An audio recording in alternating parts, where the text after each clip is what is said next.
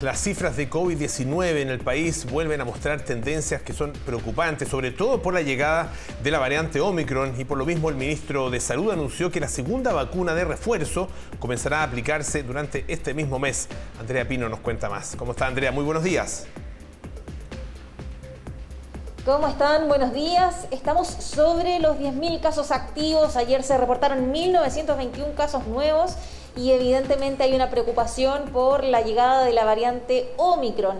Hay ya más de 300 casos reportados en el país y queremos saber cómo se recibe esta noticia de adelantar la cuarta dosis. Estamos junto al doctor Pedro Astudillo, broncopulmonar infantil de la clínica Indisa. Doctor, ¿cómo está? Buen día. Hola, buenos días Andrea, ¿cómo está usted? Muy bien, doctor.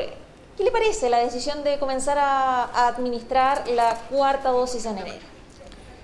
Lo que uno tendría que decir es que el ideal sería poder lograr, antes que iniciar la cuarta dosis, lograr las coberturas suficientes, es decir, que toda la gente que no se ha vacunado con las tres primeras pueda vacunarse. Y aquí incluyo a todos aquellos que se han negado a vacunarse, que no tienen una razón técnica, sino que solamente idea de la gana de no vacunarse, pero también vacunar a los niños que todavía falta para poner las dos primeras que son las que le van a dar inmunidad y que en ese grupo es donde se difunde, donde se reparte, donde eh, se eh, produce el contagio del virus y que eso permite también el contagio a las demás personas. ¿Qué opinión tiene de la vacunación obligatoria? Mm, mire, esto es bastante discutible. Aquí yo voy a dar una opinión estrictamente médica. Yo siento que la vacuna debería ser obligatoria. Debería ser obligatoria. Eh, y si no lo es, porque a lo mejor ciertas cosas que pues, forman parte de los derechos constitucionales de las personas hacen que pueda haber el derecho a no vacunarse, ser extremadamente em, posible de restringir cualquiera de sus actividades con el pase de movilidad. O sea, si no podemos hacer obligatoria la vacuna, yo trataría de ser tremendamente restrictivo, que prácticamente no se puede hacer ninguna actividad si no se tiene el pase de eh, movilidad. La vacuna es fundamental, pero no es solo un problema de quién se vacuna, que uno podría tener el derecho de decidir por uno, sino que es muy importante que uno se vacuna también por los demás, dado que si otra persona no se vacunó y no se quiso vacunar y me contagia y me mata, esa persona sí tuvo responsabilidad y por lo tanto cuando hay una, una, comunidad masiva de gente que se vacuna, la probabilidad de que eso ocurra es bastante menor. O sea, uno no solo se vacuna por uno mismo, también se vacuna por los demás. Doctor, en este escenario, y volviendo a la pregunta inicial, ¿cuánto ayuda a adelantar la cuarta dosis? La cuarta dosis es de ayuda, pero tenemos que tener presente que lo ideal sería, como dije, vacunar a la mayor cantidad de la población. Ahora, la inmunidad que entregan las vacunas es bastante compleja. Hay partes que son por células, otras que son por sustancias que fabrican las células como anticuerpos, y algunas de esas partes de la vacunación no son tan duraderas en el tiempo y por eso se requiere nuevas dosis. Pero insisto, ¿ah? a todos quienes nos vamos a poner la cuarta dosis, nos ayudaría mucho más que toda la población, incluidos los niños, se vacunara. Doctor, se proyecta un posible rebrote en las próximas semanas, próximos días, eh, y, quizás también eh, pudiéramos estar ante un escenario, una nueva ola. ¿Qué opinión tiene usted a propósito de la llegada de la variante Omicron?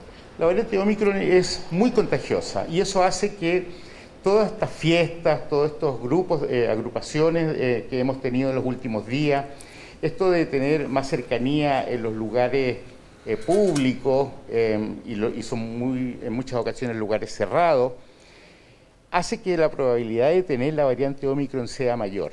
Ahora, nosotros tenemos una facilidad o tenemos una oportunidad en el sentido que mayor población porcentualmente está vacunada que en otros países y debería hacernos menos daño, no sé si desde el punto de vista de los contagios, pero evidentemente nos va a hacer menos daño desde el punto de vista de la hospitalización y de las muertes.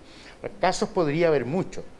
Y aquí habría que decir que esta variante se reproduce muy rápido, mucho más rápido que otras variantes que hemos tenido del virus, pero también cuando avanza muy rápido, también rápidamente se agotan los susceptibles, o sea, las personas que podrían eh, contagiarse.